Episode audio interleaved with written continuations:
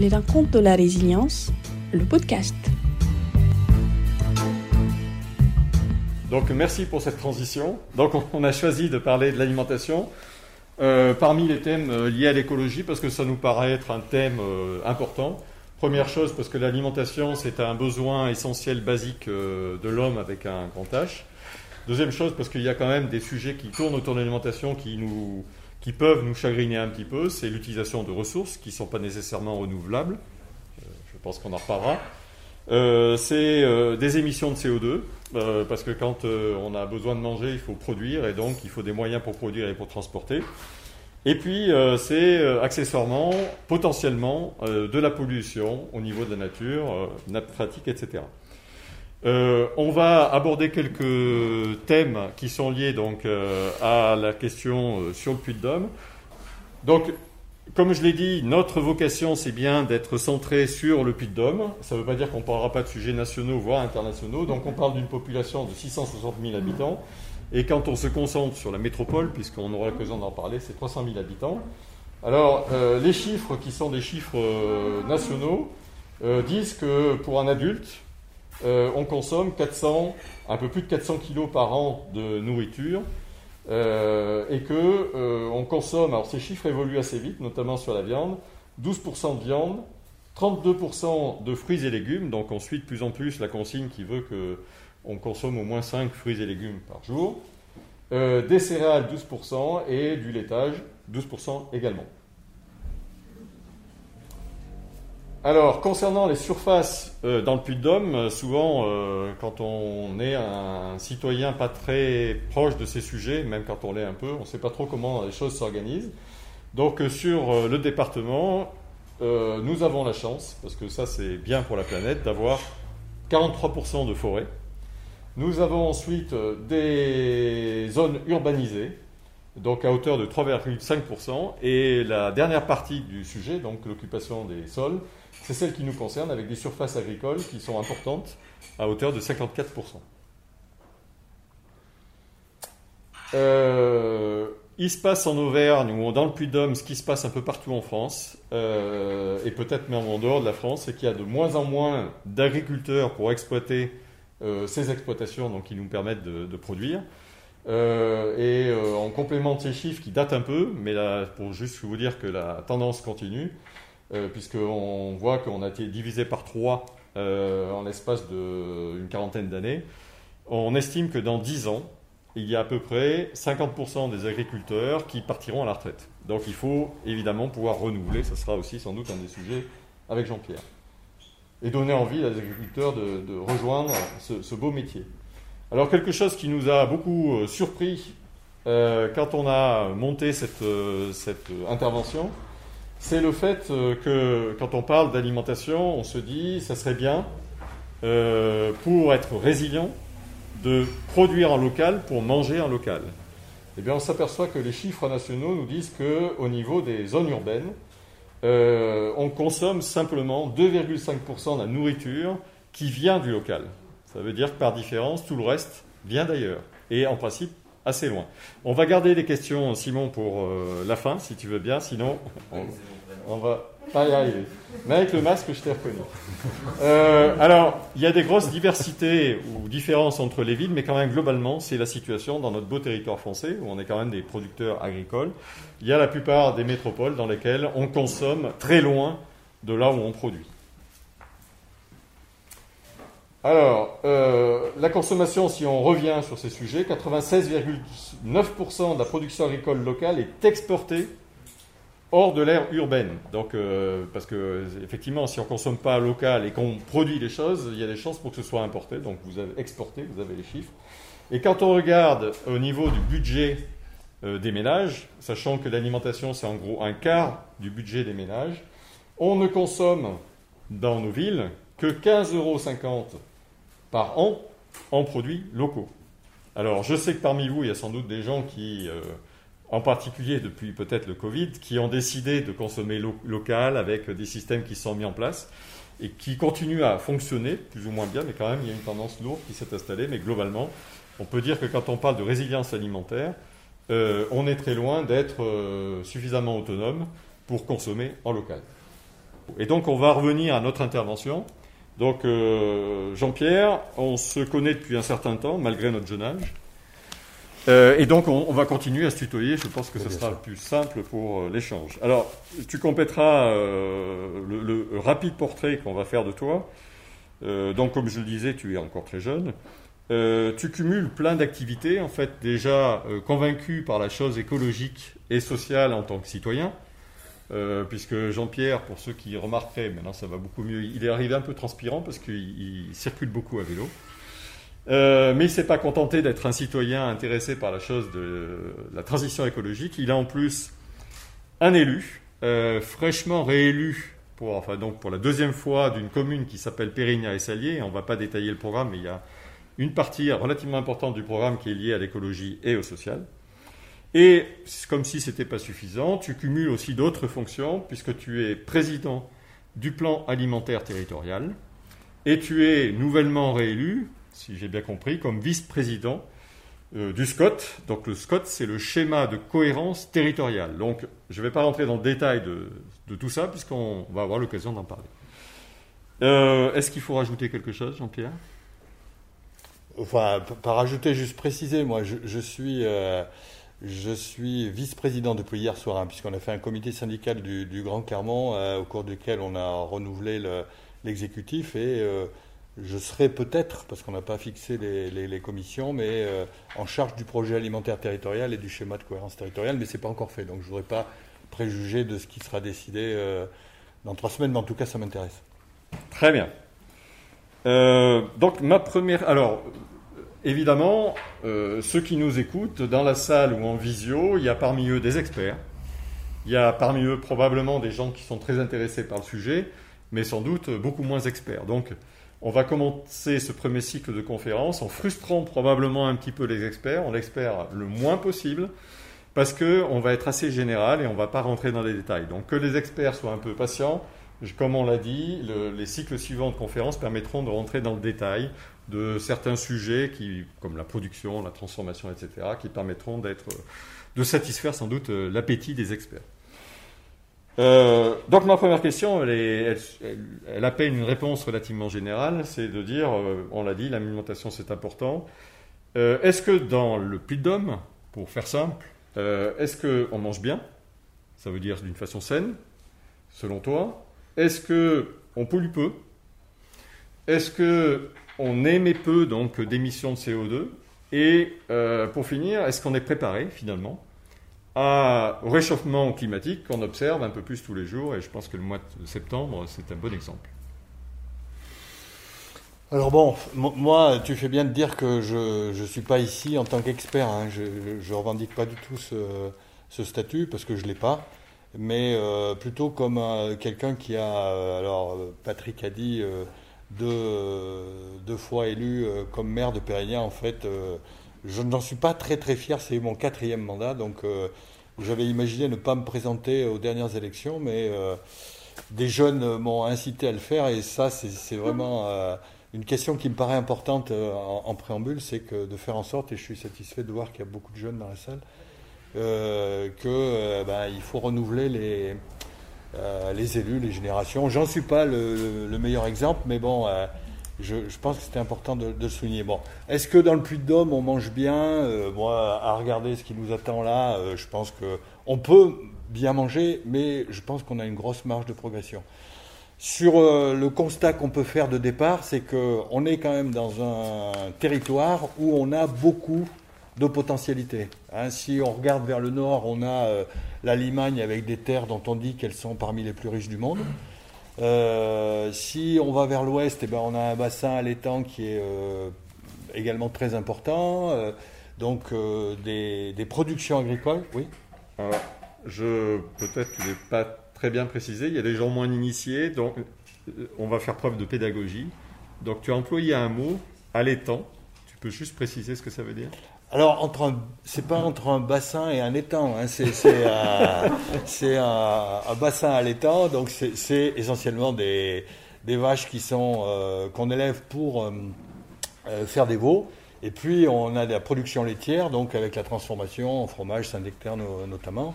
Et donc, on a des potentialités agricoles qui mériteraient d'être valorisées plus qu'elles ne le sont aujourd'hui. Non pas que les agriculteurs dont je fais partie, puisque je suis agriculteur de métier, ne les utilisent pas au plus fort de leur potentiel. Et peut-être c'est des questions qu'on évoquera tout à l'heure, mais il y a, à, mon avis, une, orientation à chercher, notamment par rapport à l'impact qu'ont euh, ces productions. Et surtout, euh, Patrick disait tout à l'heure, moi je ne connaissais pas précisément ces chiffres, mais 2,5% euh, de ce qui est consommé dans la métro, donc avec ces 280 000 habitants qui viendraient du territoire, c'est quand même faible. Et euh, alors qu'on a toutes ces ressources autour de nous. Nous, quand on avait fait un travail euh, d'analyse au niveau du Grand Clermont, on avait constaté qu'un aliment qui arrivait dans une assiette d'un Grand Clermontois, il parcourait en moyenne 1200 km pour, euh, pour être consommé. Donc ça interroge par rapport à ce que je viens de dire et sur la capacité qu'on aurait à, à, nourrir tout le monde. Donc on pourrait faire mieux en matière d'alimentation locale. Après, euh, est-ce qu'on mange bien? Ben, euh, Moi, je mange différemment de toi, de vous. De, euh, ça, je pense qu'il y a une question d'interpellation personnelle à faire pour voir si on a l'adéquation avec nos, idées, par exemple. Et est-ce que tout à l'heure, pour ceux qui n'auront pas le plaisir de manger là, on va regarder si les produits qui sont dans notre assiette viennent de là, est-ce qu'ils sont ultra transformés, pas transformés, etc. Donc là, il y a, à mon avis, un énorme chemin à faire pour faire en sorte que euh, les, consommateurs que nous sommes soient plus éclairés, plus vigilants par rapport à ce qu'on leur propose et ce qu'ils mettent euh, euh, dans leur assiette et ensuite ce qu'ils mangent. Donc moi, je pense qu'aujourd'hui, on a une grosse marge de progression parce que l'alimentation qui a été repositionnée, et c'est heureux, quasiment dans tous les programmes électoraux, la liste d'Olivier Bianchi, par exemple, je crois que c'était en, quatrième point que figurait l'alimentation. Donc ça, c'est nouveau parce qu'avant, on ne considérait pas ça comme euh, une chose qui mériterait d'être euh, regardée dans les programmes électoraux. Ce qui veut dire quand même, à mon sens, qu'on on, s'interroge là-dessus. Et si on regarde quel est le mode de fonctionnement de tous les individus qui habitent sur cette terre, pour ceux qui ont la chance de pouvoir le faire tous les jours, on mange tous les jours. Donc entre respirer et manger, je pense que manger est la fonction euh, qui arrive en deuxième et qui me paraît essentielle et fondamentale. Ensuite, il y a des conséquences sur la santé et tout ça. Donc euh, moi je pense que dans le Puy-de-Dôme, on est bien loti, à mon avis, sur les, ressources que l'on peut avoir à proximité. On a une métropole, c'est son nom, mais qui n'est pas une métropole, euh, c'est pas une mégalopole.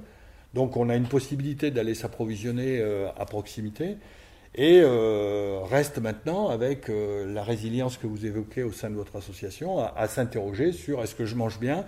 Est-ce que l'impact qu'a mon alimentation euh, sur le territoire est important, pas importante? Et force est de constater qu'aujourd'hui, en matière de, ben, comment dire, de consommation carbone, par exemple, eh ben, on, a une marge de progression également parce que l'agriculture est conventionnelle. Je suis agriculteur conventionnel et euh, je pense que la quantité d'intrants, c'est-à-dire tout ce qui sert à produire le blé, les pommes de terre, les lentilles, euh, le lin que je produis, euh, pourrait ben, être moins, en quantité moins importante et surtout d'origine peut-être plus naturelle qu'elle ne l'est pas aujourd'hui. Très bien.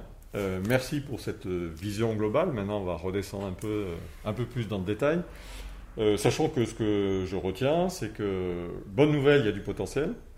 Bonne nouvelle, si on peut dire, il y a une tendance, avec ce que tu disais sur les programmes euh, dans les municipales. Euh, par contre, euh, il y a encore un petit peu de marge de manœuvre sur un certain nombre de sujets. et justement, ton, appartenance donc à une forme de syndicat d'organisation du plan alimentaire territorial, comment ça marche? En quoi ça concourt à améliorer les choses? Alors ça espère concourir. Alors je ne sais pas si je peux dire moi en tant qu'élu référent du projet alimentaire territorial, c'est le projet alimentaire territorial. Ah, plan, le plan, plan, projet, peu importe. L'important c'est que on s'intéresse à toutes les questions qui tournent autour de l'alimentation. Pourquoi on a fait ça? On a fait un schéma de cohérence territoriale qui est un grand document d'urbanisme, de planification, qui dans un premier temps cherche à organiser tous les échanges que peuvent, euh, qui peuvent être liés à la vie des hommes euh, et des femmes et euh, transport, économie, la culture, euh, euh, le sport, l'environnement, etc. Tout ça, tous ces sujets ont été traités dans le schéma de cohérence territoriale avec ce qu'on appelle un projet d'aménagement et de développement durable. Alors excusez-moi pour les, termes un petit peu, c'est le PADD, c'est la, politique qu'on a souhaité définir pour établir les bases du, schéma de cohérence territoriale. Et on a fait ça en 2008. Et en 2008, on s'était dit, ben, il y a à, définir des grands axes, notamment un grand Clermont plus juste, plus économe, plus ouvert sur les autres, etc.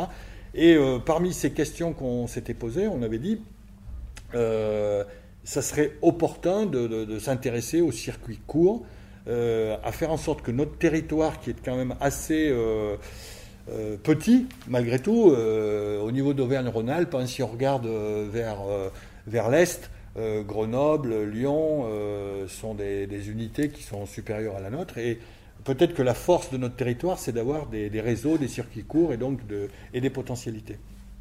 Et donc, dans cette logique de circuit court, à un moment, l'État a dit euh, on va euh, faire un appel à projet, c'est comme ça que fonctionne l'État maintenant. Euh, projet alimentaire territorial, les collectivités, les assos, je ne sais pas s'il y a des assos, mais en tout cas les collectivités qui souhaitent s'investir dans un projet alimentaire territorial, eh ben, vous pouvez le faire et, vous serez euh, retenu ou pas. Donc on l'a fait en 2017. Et on l'a fait aussi avec un intérêt financier, hein, puisqu'il euh, y avait 60 000 euros à la clé pour le territoire. Et euh, la raison pour laquelle on s'est mis dans cette dynamique, c'est que, ce que je viens de dire tout à l'heure, l'alimentation nous, paraissait être un sujet fondamental, important, et qui mobiliserait peut-être les acteurs territoriaux, au premier rang desquels se trouvent bien évidemment les habitants. Donc on a été retenu, on devait être, euh, je crois, 11 territoires en France à être retenus en, 2017. On l'a été. La première chose qu'on a faite, c'est qu'on a embauché un animateur, euh, c'était en fait une animatrice, et euh, qui s'appelle aujourd'hui Moira Ango, il y en a eu deux. Et parce qu'on considérait que c'était important d'arriver à communiquer, à faire un diagnostic et à surtout mobiliser les acteurs territoriaux autour de ce projet alimentaire territorial. Et on en arrive maintenant donc à. On démarre la troisième année, alors une année qui a été comme partout un peu bousculée, mais euh, toujours est-il qu'on a pu définir aujourd'hui avec le projet alimentaire territorial quelques grands axes en structurant notre démarche autour de bah, euh, le foncier, la production, euh, la transformation, la distribution et, et la restauration. Et on n'a pas la prétention de dire avec notre projet alimentaire territorial que avant nous, euh, les gens mangeaient pas, et puis maintenant, euh, les gens vont manger. Il y a énormément d'actions qui se font, euh, qui se faisaient avant et qu'on a essayé d'identifier. L'idée, c'est absolument pas de dire on va vous expliquer comment il faut faire, mais c'est surtout d'essayer de travailler ensemble et puis de bâtir un projet collectivement. Donc voilà là où on en est. Et ce qui me rassure et qui m'enthousiasme, même ayant pas peur des mots, c'est que euh, au début, les réunions euh, qu'on avait organisées, il y avait relativement peu de monde, et euh, au fur et à mesure qu'on a avancé dans le temps, on a, on a eu de plus en plus de personnes qui se sont inscrites aux ateliers sur les différentes thématiques que, j'évoquais. Très bien. Et si on regarde qui est actif dans ce projet, est-ce que tu peux nous dire qui sont? Est-ce qu'il y a des politiques? Est-ce qu'il y a des agriculteurs? Est-ce qu'il y a des consommateurs? Comment ça fonctionne? Alors, si je suis un peu objectif, je pense que euh, je sors demain, euh, tout à l'heure, là, dans la rue, et puis je demande à 50 euh, personnes est-ce que vous connaissez le projet alimentaire territorial? Je ne pense pas qu'il y aurait beaucoup de réponses positives. on va faire un test en live. Qui connaissait? Qui connaissait le PAT dans cette salle une, deux, ah si, trois, quatre. Mais tu es venu avec des fans, je pense. Voilà. Alors, donc on a à peu près un quart de la salle. Donc bon, c'est un bon début un quart de la salle d'ailleurs euh, euh, à qui j'avais demandé de venir et donc le panier qu'on avait convenu que je vous donnerai après, je vous le donnerai mais tout à l'heure. Hein, euh, mais pas de liquide hein, s'il vous plaît. Allons-y. Donc plus sérieusement, moi, le, le, projet alimentaire territorial, donc dans les personnes qui s'investissent beaucoup, eh bien, alors je l'espère, il y a les élus du territoire, même si ben, j'aimerais qu'il y ait une, une, contribution un peu plus euh, comment, évidente. Parce que, soyons concrets, quand on parle d'élus, combien d'élus euh, concrètement viennent, euh, sont actifs, on va dire? Je ne parle pas des sympathisants, hein, je parle des actifs. Bah, par exemple, on a, fait la, on a fait la conférence des maires du Grand Clermont sur 108 communes que compte le Grand Clermont. C'était au tout début. on a dû avoir 20% de, participants. Hein, donc c'est quand même un peu, c'est relativement faible. Après, si on double ce chiffre, ça veut dire qu'on une, on a une bonne marge de progression, mais il y a encore quelque chose à faire. Ceux qui sont les, les plus impliqués, ce sont euh, les personnes dans les associations, par exemple. Eh bien, euh, tout à l'heure, euh, on parlait de terres de liens. Donc, il y a des terres de liens, il y a les agricultures bio, il y a le, Juste pour être, pour expliquer, terre de liens, c'est consiste en quoi exactement? En deux mots. Euh, Terre de Liens, c'est une association qui euh, essaie d'acheter des terres euh, pour les mettre à disposition d'agriculteurs qui acceptent de se lancer dans l'agriculture biologique. Donc c'est une, un peu à l'image, non pas à l'image.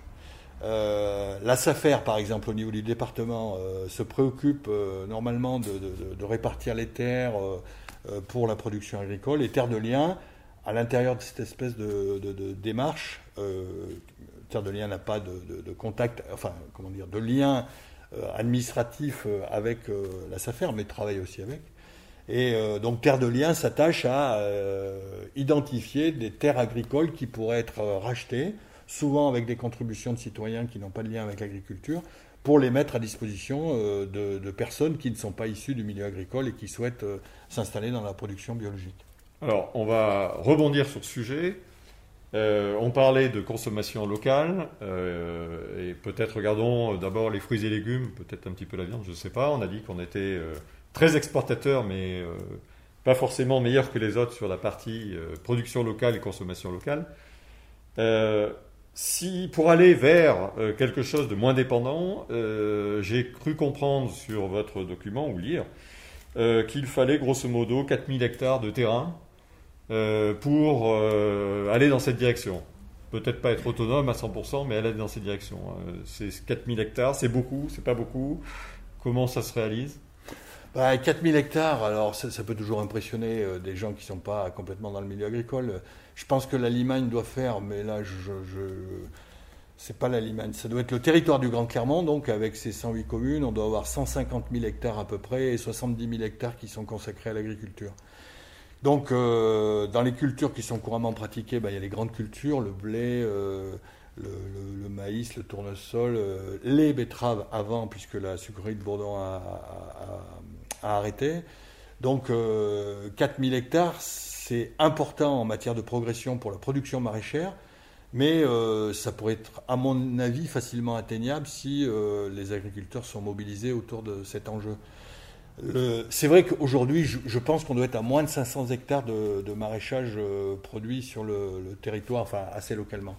Mais on se rend compte qu'il y a quand même plus qu'un frémissement, il y a pas mal de gens, de jeunes notamment, qui sont intéressés par la production euh, maraîchère. Et c'est un chiffre. Alors, euh, il peut être discutable, hein. je ne pense pas qu'il faille ergoter là-dessus, mais l'idée c'est de se dire, on voudrait atteindre 50% d'auto-approvisionnement en fruits et légumes dans un horizon qu'on on met à 2050, mais si on peut y arriver avant, tant mieux. Euh, pour faire en sorte donc euh, que les, grands Clermontois euh, puissent être, avoir la possibilité de se nourrir localement. Une petite précision qui a son importance d'ailleurs, hein, quand je dis grands Clermontois, le, les deux structures qui se sont associées, parce que je vois David qui n'est pas du territoire, David de Rossi, mais qui est de Thiers, et Thiers c'est le parc naturel du livre de Forez, parc régional. Et on s'est associé, le parc régional et le Grand Clermont, pour euh, travailler sur cette question alimentaire parce que c'est important de, de, lier euh, les territoires ruraux et les territoires urbains. Alors, on n'a pas tout anticipé, mais ça, on l'a anticipé. Donc, tu ne vois pas, mais sur l'écran qui est juste derrière nous, euh, il y a une, diapo qui permet de voir de quoi on parle. Donc, c'est pas tout le territoire du Puy-de-Dôme, c'est Grand Clermont plus Parc Livardrois-Forez. Il y a certaines communes, si j'ai bien compris, qui sont en dehors du Puy-de-Dôme, mais on n'est pas sectaire. Ça couvre pas tout à fait le département, mais pas loin. C'est ça? De toute façon, moi, ce sont des frontières administratives qui ont été nécessaires pour euh, déposer le projet, mais après le reste, euh, bien évidemment, on ne va pas regarder si des gens euh, du parc des volcans. Euh, non, non, vous êtes d'où du parc des volcans Vous venez pas Non, non, non, non, bien sûr, on, accueille tout le monde. Hein, c'est pas, Très bien. pas de frontières. donc, ça nous permet de rebondir sur les ambitions. Donc, déjà, une des premières ambitions du projet alimentaire territorial, c'est de mettre en place en gros 4000 hectares et de faire en sorte qu'à horizon 2050, on soit euh, à peu près autonome localement en hauteur de 50% de la consommation. Et toi, tu dis, on peut faire plus. Donc ça, c'est une des ambitions. Est-ce qu'il y a d'autres ambitions claires qui sont liées à ce projet territorial? Alors d'autres ambitions qui n'ont pas été exprimées d'une façon aussi claire que je vais essayer de le faire. Mais il y, a, quelque chose qui me paraît euh, de plus en plus prégnant, c'est la question de l'empreinte carbone. C'est-à-dire que, bien évidemment, euh, on peut se dire à l'horizon 2050, euh, 2050 c'est dans 30 ans. Hein. Donc il faut qu'on s'inquiète de savoir si notre alimentation vient d'ici ou pas. Mais pourquoi on fait ça? Pour mieux manger, pour être en meilleure santé, etc., pour mieux vivre. Mais euh, il y a, à mon avis, une urgence tout de suite qui me paraît dépasser euh, la question de l'alimentation, qui doit être transversale à toutes les activités qu'on a aujourd'hui. C'est la question de notre euh, empreinte carbone et puis de, l'impact qu'ont les gaz à effet de serre et leurs émissions sur le climat. Moi, les quelques conférences ou spécialistes que j'ai pu entendre sur ce sujet euh, indique qu'il faut quand même euh, ne plus attendre du tout. Quoi, hein, c'est urgent. Et j'ai pas le sentiment que malgré euh, la période qu'on a vécue, les deux mois et demi de confinement qui nous ont montré que peut-être une autre façon de vivre était possible, même si elle était contrainte, eh bien cette question de, l'impact qu'ont les activités humaines et les activités alimentaires sur bah, le réchauffement climatique, par exemple, me paraît être un filtre euh, incontournable. Alors, et ça, culturellement, c'est hyper, hyper euh, difficile, ambitieux euh, pour arriver à faire prendre conscience à l'ensemble des individus que, pas uniquement d'ailleurs pour l'agriculture, pour tout, mais c'est un autre débat, il faut se préoccuper de ça. Donc, on, va essayer, j'espère en tout cas, de, de sensibiliser les acteurs locaux, à commencer par les producteurs, à cette question d'évaluer l'empreinte euh, carbone de nos aliments. Moi, j'ai fait l'école d'agriculture à Marmilla, juste à côté, et je me souviens qu'à l'époque, euh, il y avait Dumont, qui était un écologiste euh, des années 70, qui évoquait la quantité de calories fossiles qui était nécessaire pour produire une calorie alimentaire. Et donc, on a un ratio aujourd'hui qui est très mauvais, hein. c'est-à-dire que le nombre de calories fossiles qui sont nécessaires pour produire une calorie alimentaire est hyper plus important qu'il ne l'était même avec l'augmentation des rendements et tout ça, euh, je ne sais pas moi, à la fin du, 19e siècle ou même du 18e. Donc ça, cette question-là, euh, elle me paraît importante. On ne l'a pas encore évoquée parce que je pense aussi qu'il euh, faut commencer d'abord par des choses plutôt consensuelles. Et je ne pense pas qu'on arrivera à mobiliser les gens en leur disant, bon, il faut se mettre tout de suite en mode réduction, on va arrêter, on va tirer euh, une charrue plutôt qu'un tracteur avec un cheval, etc. Même si je suis tout à fait d'accord pour discuter du principe, mais c'était une des raisons qui nous ont conduit à ne pas aborder des questions aussi euh, peut-être clivantes, en tout cas euh, à controverse que ça. Ça ne veut pas dire pour autant qu'on refuse la controverse, hein, non? Très bien. Ok. Euh, si on continue à, creuser euh, les ambitions et donc les, leviers que vous avez à votre disposition pour travailler au niveau du PAT euh, concrètement, on parle beaucoup d'artificialisation des, sols avec donc moins d'espace pour faire de l'agriculture. Est-ce que ça fait partie des choses que vous regardez de plus près? Alors là, j'espère pouvoir dire qu'on n'a pas attendu le projet alimentaire territorial pour regarder de plus près ces questions-là puisque dans le schéma de cohérence territoriale, qui faisait suite au schéma directeur, des machins hein, qui, servent à, planifier un peu la construction. Il se trouve que maintenant, et ça c'est une tendance euh, nationale, et l'État avance euh, euh, la notion de zéro artificialisation nette, qui voudrait faire en sorte qu'on n'ait plus de terres artificialisées, c'est-à-dire qu'on fasse la ville sur la ville ou les villages sur les villages. Donc, euh, moi j'ai un chiffre en tête, on avait consommé dans les 10 ans du schéma directeur 1800 euh, hectares euh, de terre. Et un autre chiffre, il disparaîtrait, alors je ne suis pas complètement sûr, je ne peux pas citer mes sources, mais je crois être pas trop loin de la vérité, qu'un département, l'équivalent d'un département français est consommé tous les 7 ans. Donc qu'on se comprenne bien, pour les non-initiés, ça veut dire que c'est de la terre qui aujourd'hui a un potentiel pour être cultivée et qui disparaît parce qu'on met à la place des maisons, des parkings, euh, des grandes surfaces, etc. Oui. Et peut-être aussi même des fois, des, quelquefois, des bâtiments agricoles. Donc il y, a, y, a, cette question-là, mais c'est très très anecdotique, hein, c'est-à-dire, mais il y a des questions qui sont importantes à mes yeux, c'est la question aussi du mitage du, du, territoire. Du mitage. le mitage, ça veut dire que sur un espace naturel de, mettons, 500 hectares, eh bien, il faut veiller à ne pas installer des, activités un peu n'importe où sans se préoccuper euh, bah, des conséquences que ça peut avoir, à la fois en termes de logistique, mais aussi une chose qui me paraît très très importante et qu'on avait peut-être tendance à négliger, de regarder ça d'un œil pas méprisant, mais en tout cas, euh, disons distant, c'est la question des paysages. Parce que les paysages, aussi euh, fleur bleue que ça puisse paraître, dis-moi, enfin montre-moi ton paysage et je te dirai comment tu vis, quoi. Donc euh, c'est important euh, aussi de s'attacher à ces questions-là. Et l'agriculture, entre autres, euh, modèle les paysages. Et il y a Gilles Clément, un, alors un paysagiste qui, qui a fait, par exemple, travailler des étudiants sur le paysage de l'endettement.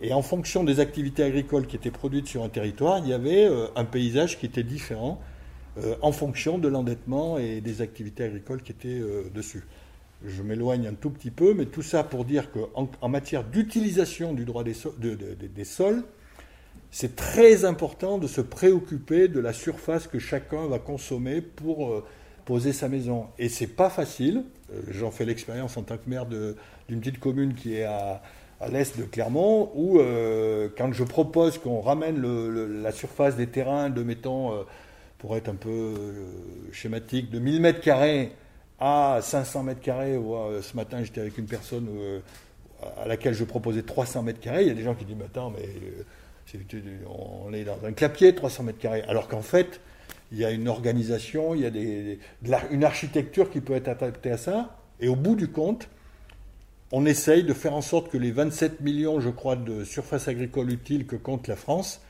restent 27 millions et même aillent peut-être un peu plus. Il y a des communes dans lesquelles on a restitué du terrain qui était à bâtir à euh, des, terres agricoles.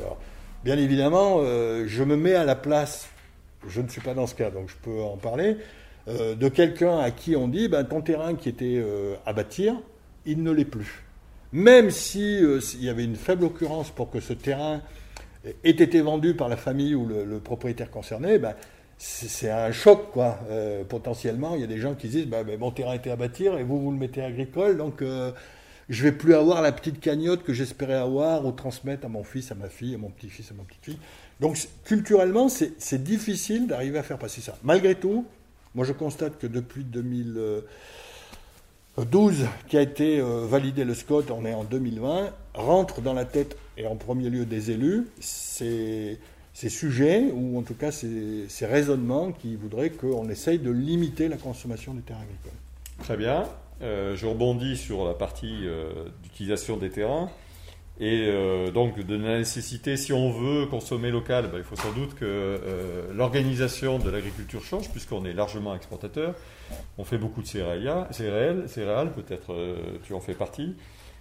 comment on fait finalement pour assurer cette, cette transition entre un monde qui est sans doute piloté par euh, une vision globale, par peut-être la recherche de profit. J'imagine que c'est peut-être plus facile, plus sympa de vendre des céréales qui rapportent euh, un peu. On sait que bon, c'est peut-être pas autant qu'on souhaiterait dans certains cas. Euh, comment on fait avec les lobbies qui existent? Comment on fait pour que les habitudes des consommateurs changent? Tu le disais. chaque, chaque, consommateur a aussi son rôle à jouer dans cette affaire. C'est-à-dire que quand on va faire ses achats alimentaire, ben, soit on privilégie des, produits locaux et ça, favorise ça, soit on ne le fait pas. Euh, le coût de la transformation, parce que j'imagine que quand on a, euh, je pas, 10 hectares euh, de maïs, passer à une culture différente, c'est pas gratuit. Donc comment on arrive à organiser cette transition et, si on s'intéresse au Puy de Dôme en particulier, dans le Puy de Dôme, en quoi le PAT a un rôle suffisant un pouvoir suffisant pour organiser cette transition? Alors, moi, je pense que la, première des préoccupations qu'on a, c'est euh, la médiation. C'est-à-dire qu'avant de enfin pas d'imposer, mais de proposer des choses, euh, il faut qu'elles soient partagées. Euh, si on arrive, quel enfin, vous, dans votre assaut, si vous avez une discussion, qu'il y en a un de vous qui dit ben, on va faire comme ça, mais qui a décidé ça, pourquoi, euh, comment on va faire Il va y avoir une discussion qui va durer des plombes parce que cette euh, décision n'aura pas été partagée. Par contre, à l'inverse, il y a, peut-être des discussions qui traînent, qui traînent, qui traînent, et on se dit mais euh, quand est-ce qu'on va arrêter une discussion, une, décision réellement? Donc c'est un peu la critique qui nous est faite tout de suite au niveau du projet alimentaire territorial, c'est-à-dire mais quelles sont les réalisations concrètes que le projet alimentaire territorial a apportées euh, sur le Grand Clermont et le parc régional Livre-de-Forest Donc, euh, moi j'en ai en tête. Ah, mais Est-ce que tu pourrais nous en citer euh, pour Ouais. qu'on ait les choses, quelque Alors- chose d'assez significatif? Bah, c'est pas significatif, mais euh, très très symbolique. Euh, Concret, que, concret, pour ne parler que de notre commune, on a mis sur un espace qui s'appelle l'écopole du Val d'Allier, une réhabilitation d'une zone de à peu près 130 hectares de, de- de carrière.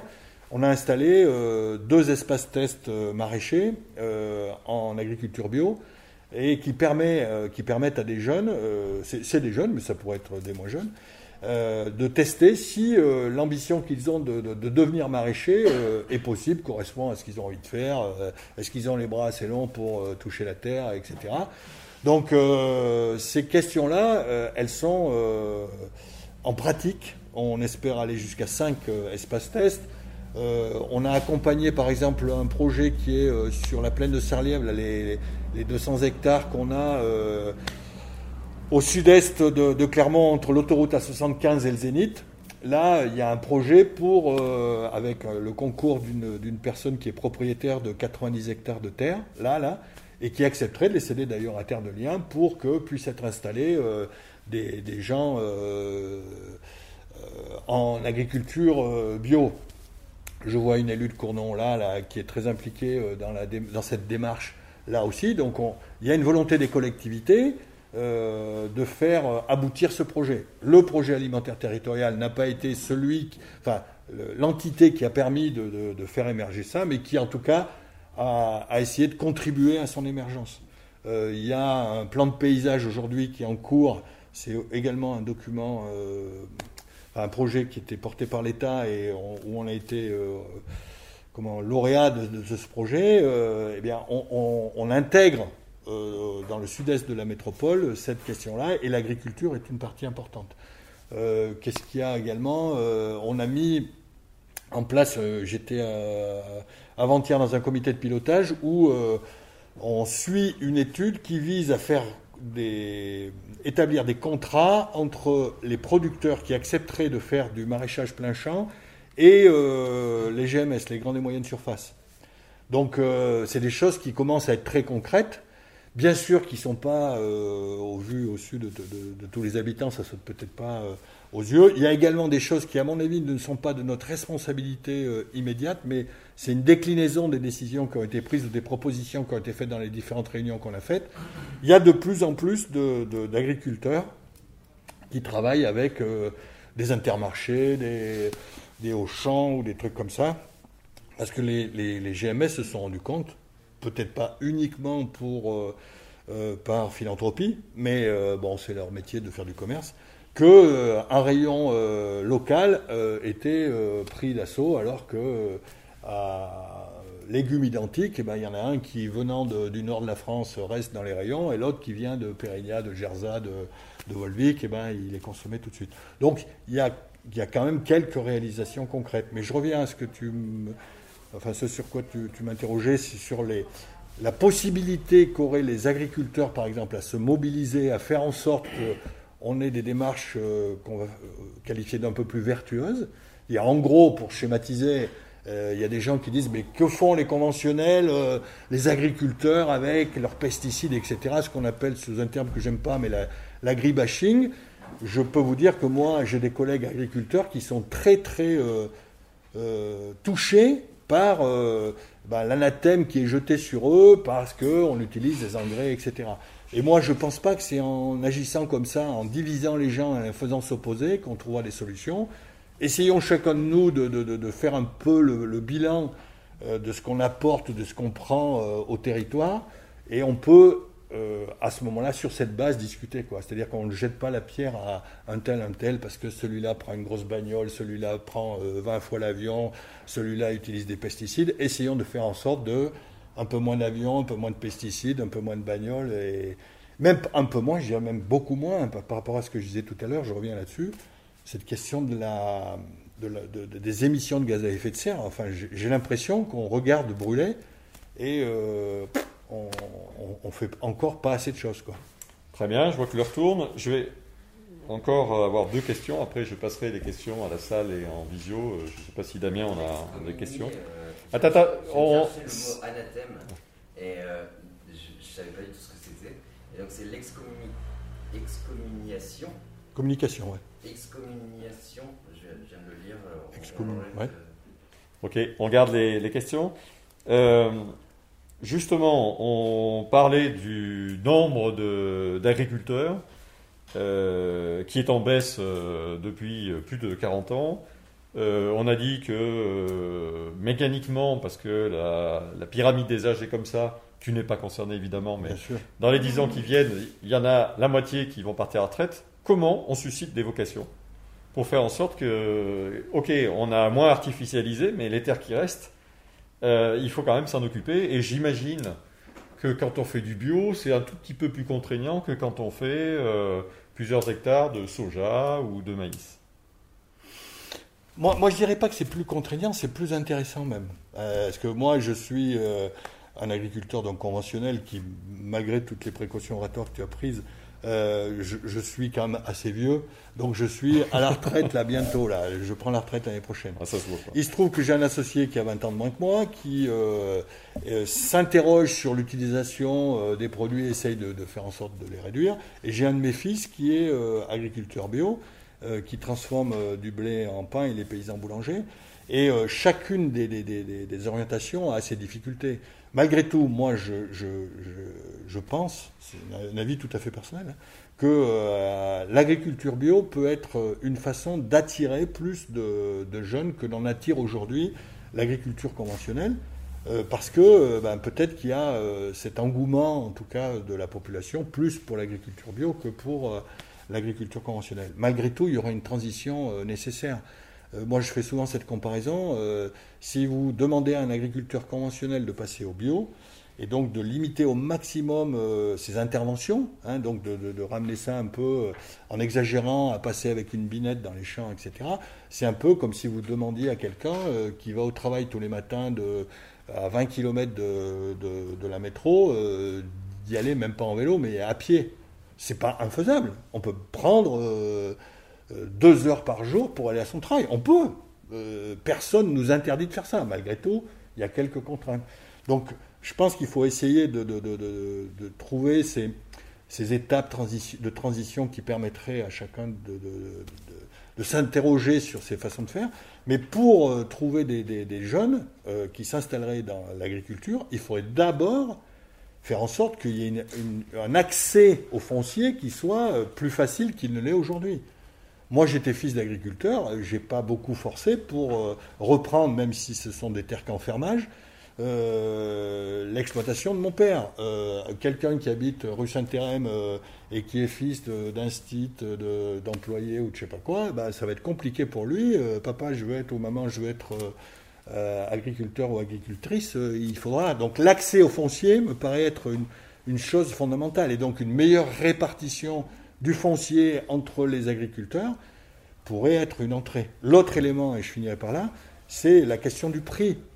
Tu parlais de profit qu'apporteraient les céréales, je ne veux pas rentrer là-dessus, mais c'est un sujet qui cette année, euh, si on voulait faire du profit avec les céréales, je crois qu'on a été mal conseillé. Mais malgré tout, c'est une question plus de revenus. Moi, je laisse le profit aux actionnaires et, le revenu euh, à ceux qui essayent de vivre de leur travail.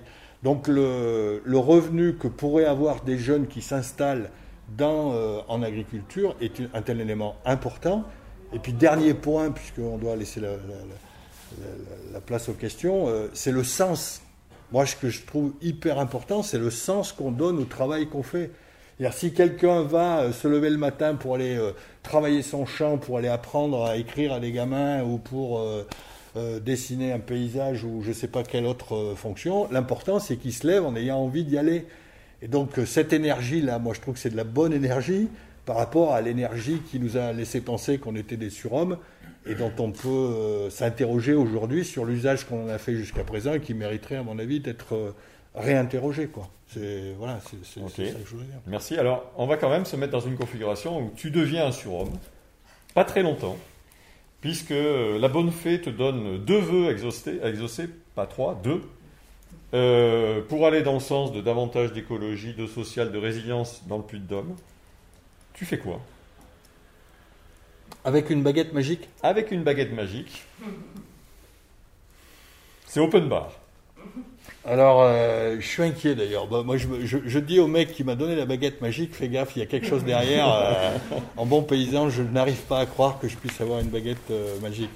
Malgré tout, moi, je, la baguette magique, je, l'utiliserai pour essayer de faire prendre conscience à, à l'ensemble des habitants du territoire qu'on a intérêt à partager.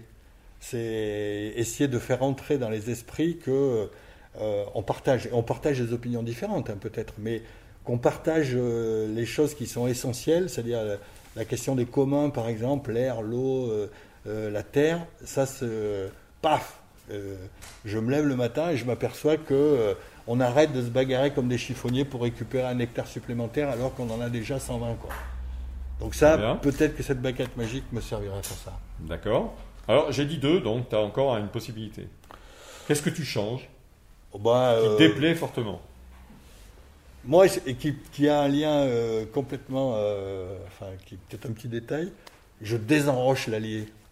J'enlève tous les, choses qui empêchent l'Allier d'être une rivière vivante. C'est, je considère que c'est l'Allier qui a fabriqué le puits de Dôme, l'Auvergne même peut-être, et que si, si, on faisait ça, peut-être que les gens regardent différemment. Donc, paf, baguette magique, euh, demain, euh, les gens ne voient plus de rochers au bord de l'Allier, ça me... Bon, donc je pense que c'est un sujet qui appellera d'autres euh, débats, parce que je pense que si on commence à expliquer ce qu'il y a derrière, enfin en tous les cas, moi je ne sais pas, bah, ça nous donnera peut-être envie de continuer. Et, donc déjà, merci pour cette première partie, je pense qu'on peut t'applaudir.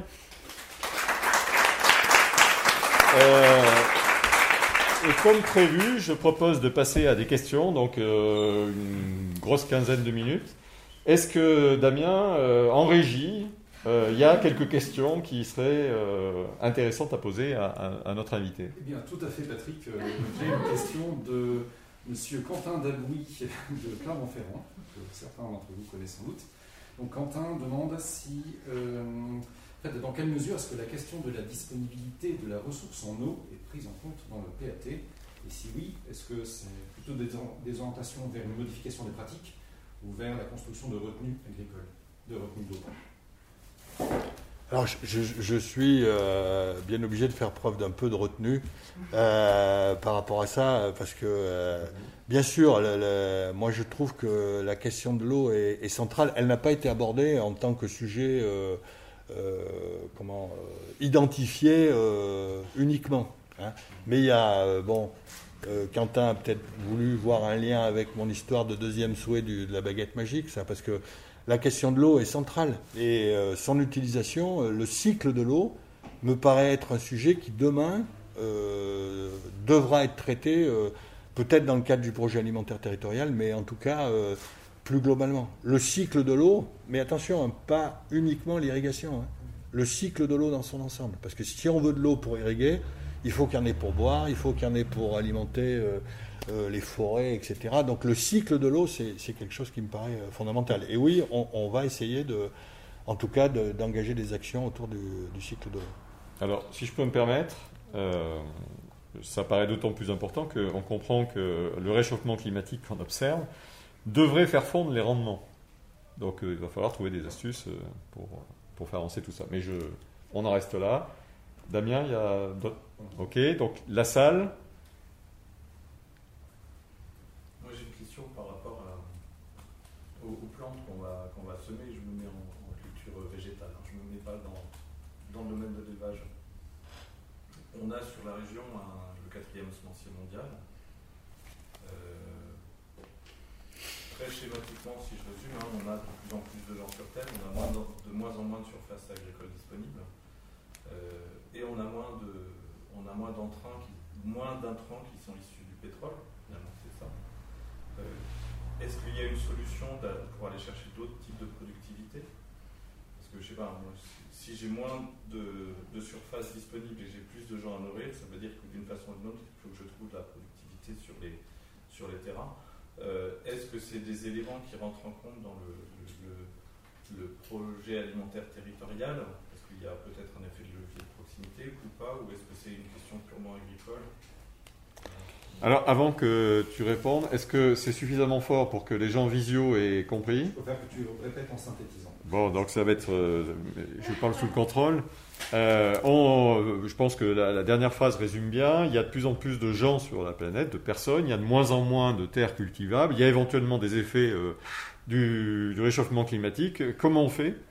Pour euh, finalement nourrir tout le monde et bien nourrir si possible en polluant peu, en faisant du local Comment on fait euh, demain C'est une question simple, ça. Mhm. Alors, on va, on va quand même, on va quand même la focaliser sur euh, notre beau département ou autour de nous. Enfin, euh, moi, je suis pas, je suis, je m'interroge par rapport à, à ces sujets-là qui sont mis sur la table parce que déjà, il y a, il y a 30% de la production qui est gaspillée. Donc, euh, faisons un effort euh, pour faire en sorte que ce qui va dans notre assiette euh, ben, aille tout euh, à, à notre alimentation et pas euh, pour remplir euh, les poubelles. Donc, il y a un aspect qui est euh, très très important de ce côté-là. Donc, Ah. je- juste pour qu'on se comprenne bien, donc c'est la fameuse question de la fourche à la fourchette. Entre la fourche et la fourchette, 30% de il y a perte. 30% de gaspillage quelque part sur les chaînes. Ouais. Ça, je pense pas que ce soit contesté. Euh, L'autre élément, c'est que euh, moi, c'est un calcul purement théorique, hein, mais je citais 27 millions d'hectares de surface agricole utile. Euh, si on les divise par les 68 millions de Français ou un truc comme ça, on doit, ça doit faire à peu près 4000 mètres carrés par personne. Donc 4000 mètres carrés par personne, même en agriculture biologique, avec des rendements qui seraient euh, bien inférieurs à ceux qu'on a en agriculture conventionnelle, on peut nourrir les habitants. Et puis après, se pose la question qui est souvent évoquée, euh, mais euh, les Africains euh, auxquels on envoie, etc. Et je pense que chaque continent doit pouvoir assurer une possibilité offerte à, leur agriculture de nourrir les continents. Si nous, les, les habitants des autres continents, si nous, on dit on veut relocaliser l'alimentation, eh bien, on les, c'est pas pour aller euh, euh, exporter vers d'autres pays tiers. Après, la question des intrants, euh, moi je regardais une courbe hier. Donc, juste les intrants. c'est, c'est tout ce qui est pesticides, engrais, tout ce qui est. Alors, pesticides, ça fait, ça fait pas envie. hein, c'est un peu comme. Il y, en a qui disent des, des- les- des médicaments pour les plantes. Mais bref, peu importe. hein, les- l'équivalent des antibiotiques pour les humains. Eh bien, ça, je pense qu'on pourrait euh, développer le volet rusticité des, rusticité des, euh, rusticité des plantes, voilà. Euh, de la même façon que tout à l'heure on évoquait la question des- de l'eau, eh ben, il y a des plantes qui peuvent être sélectionnées pour être plus résistantes à l'eau, des variétés, etc. Donc je pense que la recherche a, à mon avis, à, à faire un travail dans ce sens-là pour toujours faire en sorte que cette courbe de consommation du pétrole, qui est euh, toujours pas, elle n'est pas exponentielle, mais euh, elle l'a été, et puis maintenant on arrive à un petit plateau, mais on constate que chaque fois qu'il y a consommation de pétrole, il y a croissance, mais il y a aussi euh, conséquences sur les effets du climat. Donc euh, les intrants qu'on utilise aujourd'hui mériteraient d'être regardés autrement, et je pense qu'on doit pouvoir arriver à nourrir euh, la population mondiale. Alors peut-être qu'on a intérêt à s'interroger aussi sur le nombre d'habitants que la planète Terre peut supporter, ça c'est autre chose. Mais pour les, euh, mettons, 8 milliards d'habitants qu'on a aujourd'hui, on a, à mon avis, les ressources pour les, nourrir et euh, en s'interrogeant sur nos modèles de production.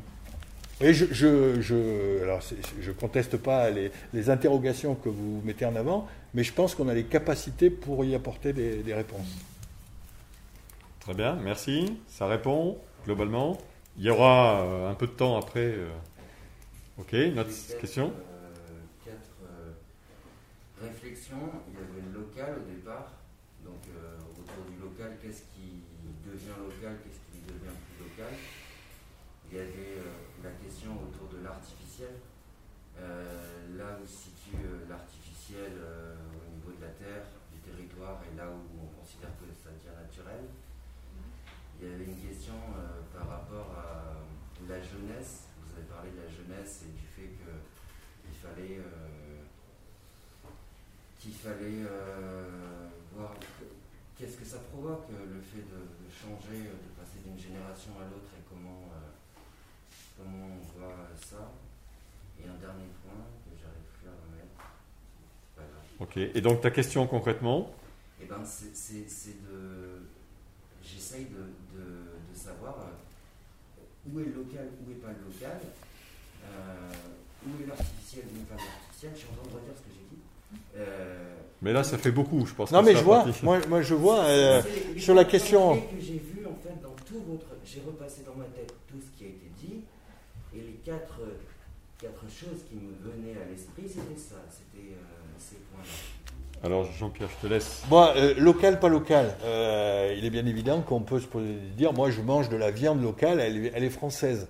Donc une vache qui serait produite dans les Ardennes et qui serait consommée euh, dans le Languedoc, on peut se dire, euh, elle va pas y venir à pied, quoi. Donc euh, là, moi, je pense qu'il y a toujours pareil, c'est peut-être une fixation, mais ce filtre de la consommation pour amener les produits sur les lieux de consommation, il ben, faut que ce soit le plus court possible. Donc moi, à mes yeux, ce qui peut être local, c'est de la viande, du lait, du fromage, des légumes, tout ça peut être local, dans un rayon, mettons, de 40 ou 50 km.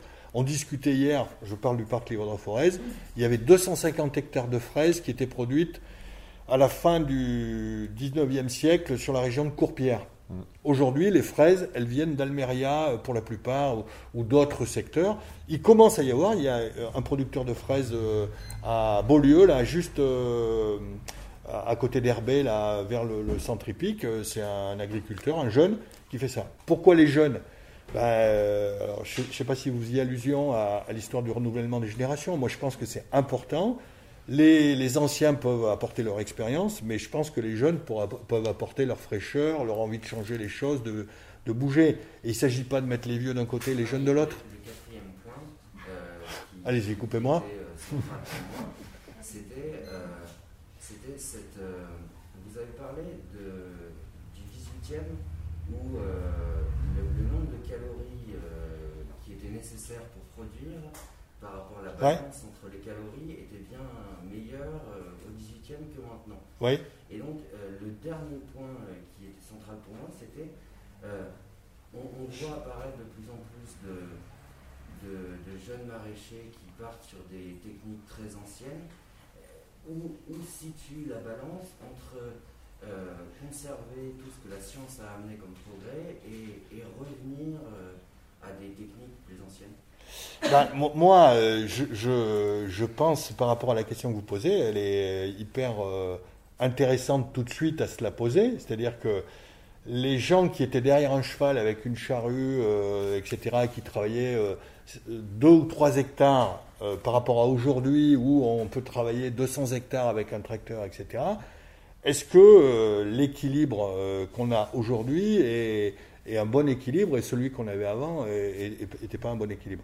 Eh bien, moi, je pense qu'on a quand même avancé sur le plan de la connaissance scientifique, sur la génétique, etc., qu'on n'avait pas à l'époque. Il y avait surtout du, du bon sens, de l'empirisme, de la transmission de savoir.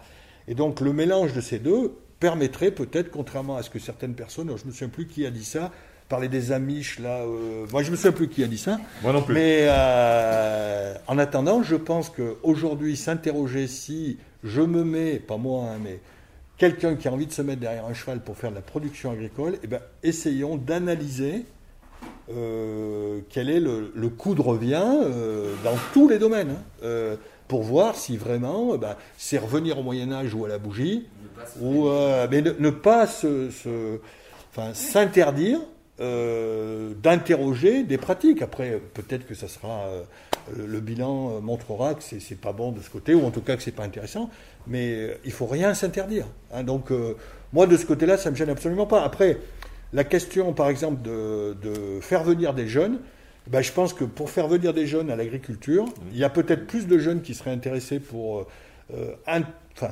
expérimenter euh, la traction animale, etc., plutôt que d'être sur un tracteur de, de 100 chevaux. Euh, un tracteur de 200 chevaux, on, a- on en a vite fait le tour. hein. Ok, je, Ah, alors je- j'ai- je- c'est pour organiser les questions. J'ai une question à Régie. Oui, une priorité quand même. Alors, j'avais avant, excuse-moi, c'est pas très courtois, mais j'avais d'abord. Ah, donc plus de questions. Alors vas-y, euh, Anne. C'était juste pour rebo- rebondir par rapport à ça, euh, selon vous, un jeune qui souhaite s'installer aujourd'hui, euh, avec quelle surface peut-il commencer s'il veut sortir un revenu décent? Qu'il Donc- soit en agriculture bio ou en agriculture raisonnée. Donc si je peux me permettre, parce que le, le micro va pas jusqu'à là-bas, donc je vais répéter la question pour les gens qui sont euh, en visio. Euh, donc pour aller, euh, pour encourager des générations à, devenir agriculteurs d'une façon ou d'une autre, bio ou pas bio, euh, concrètement, il faut quoi pour démarrer aujourd'hui euh, si j'ai décidé de faire du maraîchage, par exemple, ou, ou autre chose? Enfin, on pourrait répondre administrativement, hein, c'est-à-dire que le- la surface minimum pour s'installer euh, dans le département du Puy-de-Dôme pour euh, être inscrit à la mutualité sociale agricole et pouvoir euh, cotiser et avoir ensuite les, les, comment, les avantages qui y sont liés, ça doit être 13 hectares et demi, un truc comme ça. Viable. Et attention, alors c'est, c'est- tout dépend la nature de la production que vous faites, les circuits de commercialisation. Et quand on dit viable, il y a des gens qui considèrent que vivre avec euh, 1000 euros par mois, eh ben, ils y arrivent parce qu'ils n'ont pas de voiture, ils ont, ils ont euh, un mode de vie qui est en rapport avec ce à quoi ils aspirent, et tant mieux pour eux. Et puis il y en a d'autres qui disent, ben, moi j'habite ici, j'ai un, loyer, j'ai, etc. Donc il me faut 1500 euros par mois. Donc euh, c'est difficile de répondre à votre question. Moi, je pense quand même que aujourd'hui, avec le prix auquel sont vendus les produits, euh, c'est difficile de vivre dans les circuits traditionnels. C'est-à-dire qu'il y a un chercheur là qui a indiqué que dans le, prix auquel était vendu un produit euh, il y a, euh, dans les années 50, le- la production représentait 65%.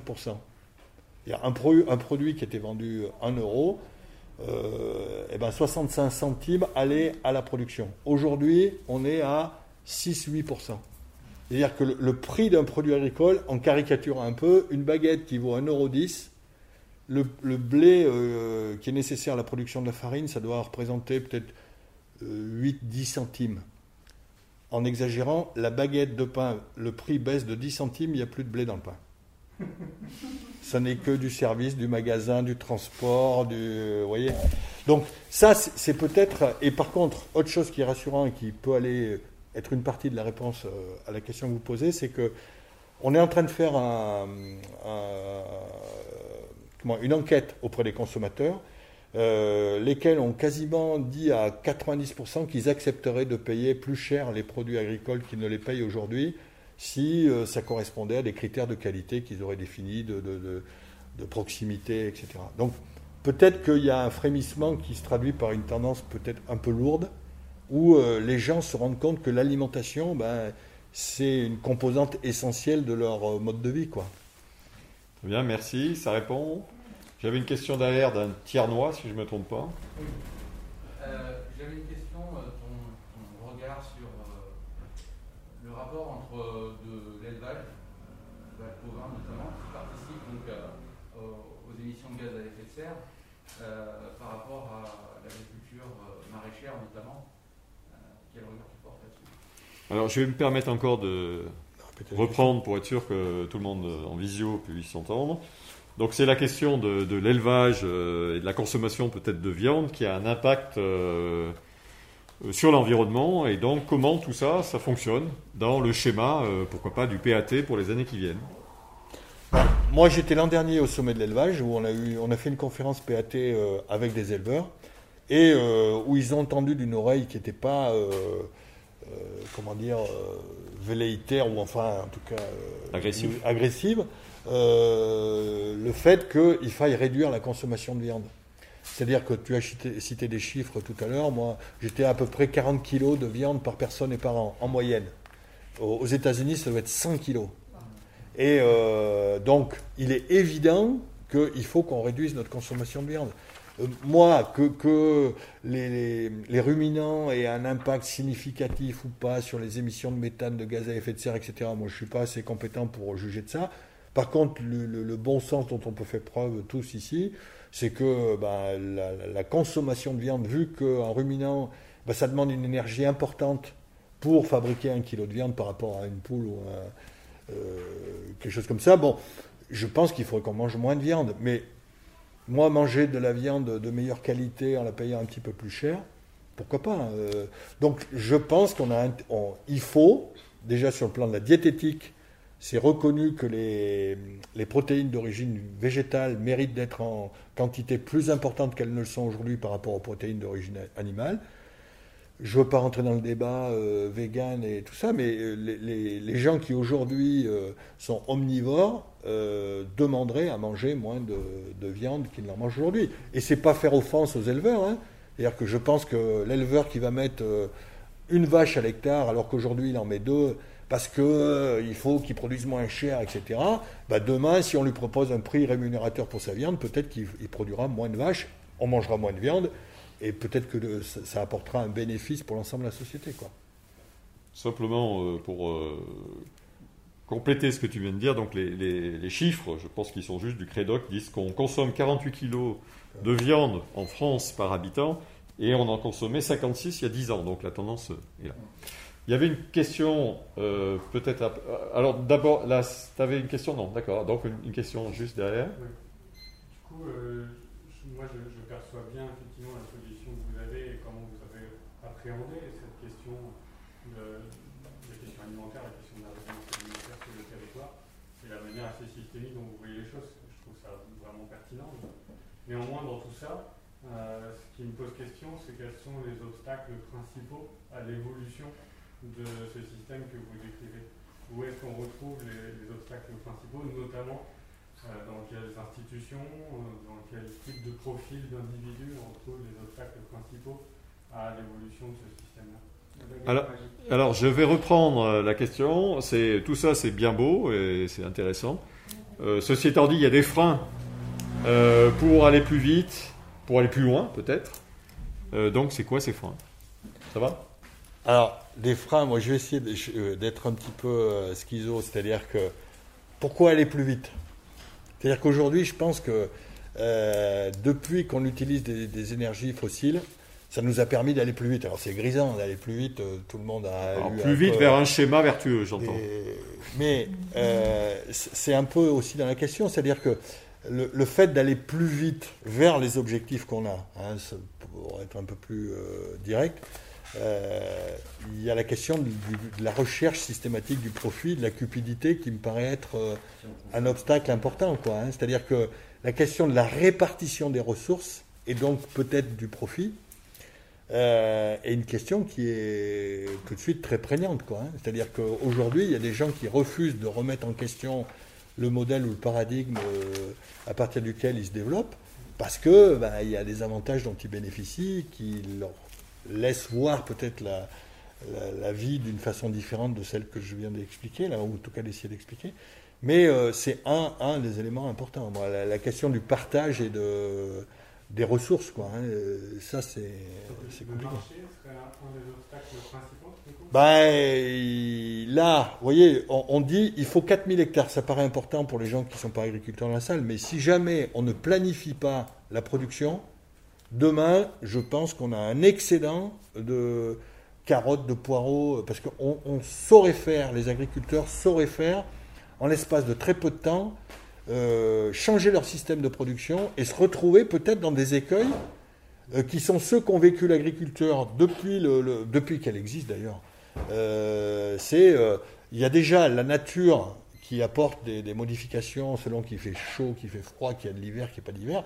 Si en plus de ça, vous mettez dessus ben, une couche du, marché dérégulé, ben, vous allez vers des écueils comme ceux qu'on a vécu. Quoi. Donc la régulation et la planification me paraissent euh, être nécessaires, surtout en matière de, de- de- de- de choses vitales comme sont euh, enfin, les questions d'alimentation. Quoi. Très bien. Est-ce que je peux me permettre Oui, oui, ça sera la dernière. Ça sera la dernière. Du coup, la, question de la temporalité est importante aussi, euh, et vous la traitez sur une temporalité assez longue, parce que vous projetez à 2050.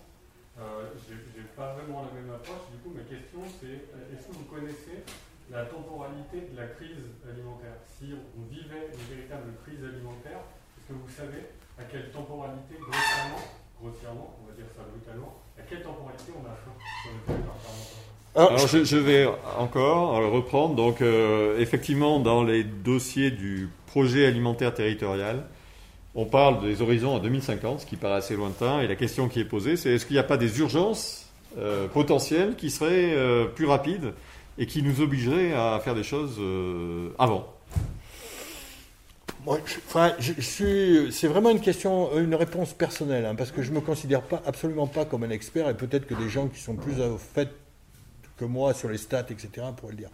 Moi, j'ai pas l'impression qu'on on, on, a une crise alimentaire qui pourrait euh, intervenir sur le département du Puy-de-Dôme, compte tenu de ce que je viens de dire, les potentialités foncières, etc., tout ça. Bon, on n'est pas beaucoup d'habitants, hein, les 600 000 habitants. Malgré tout, si jamais euh, les Là, on est à un mois de septembre qui est le, le, plus chaud depuis que les statistiques météorologiques euh, sont en place. Je pense qu'on pourrait se trouver, moi, en tant que céréalier, on a des baisses régulières de rendement, et cette année, on a encore fait une année catastrophique à cause de, la sécheresse. Les stocks mondiaux euh, de blé euh, montrent qu'il ben, y a une sécheresse en Australie, il y a une sécheresse en Ukraine ou un truc comme ça. Si jamais il y avait une conjonction de ces éléments-là, Là, effectivement, il pourrait, à mon sens, y avoir, peut-être pas ce que vous, enfin, une crise alimentaire, mais enfin une crise euh, de la, comment dire, de l'offre, qui ferait qu'il y aurait des gens, comme d'habitude, les plus fragiles, les plus précaires, qui pourraient en pâtir.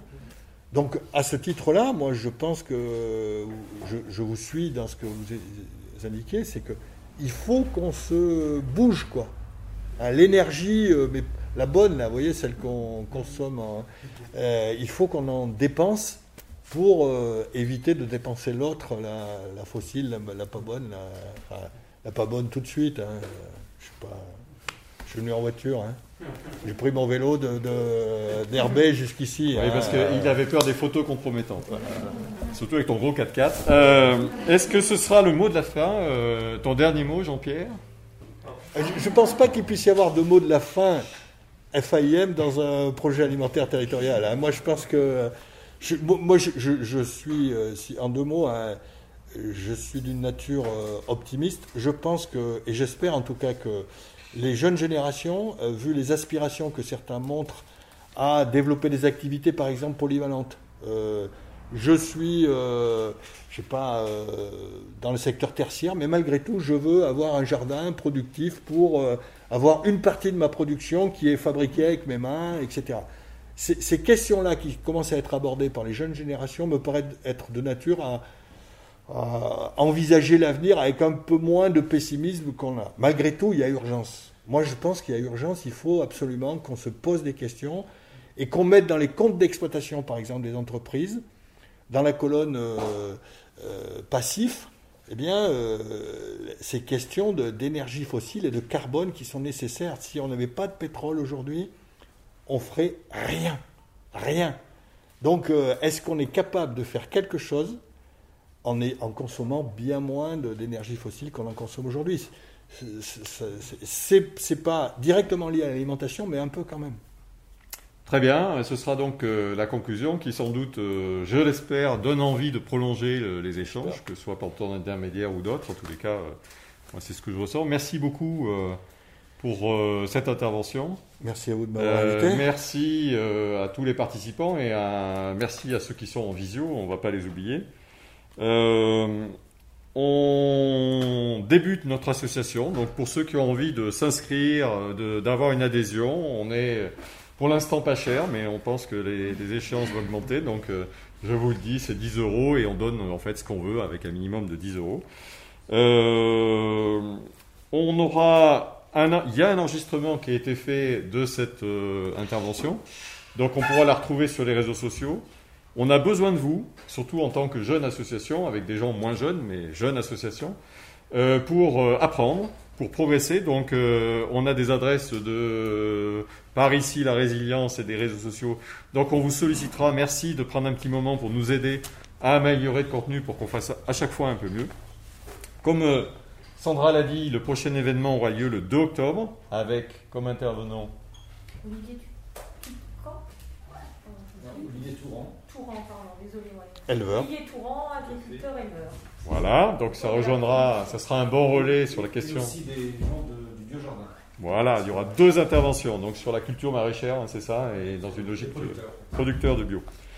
Euh, je remercie donc particulièrement euh, votre présence, les questions qui ont été posées, l'implication.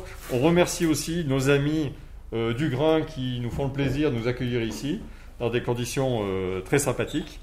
Euh, on va laisser euh, nos collègues qui sont en visio pour aller rejoindre un buffet. Donc le buffet, c'est relativement simple. Pour la boisson, ça fait partie bah, de- des choses que le grain va, va mettre en place, donc c'est payant.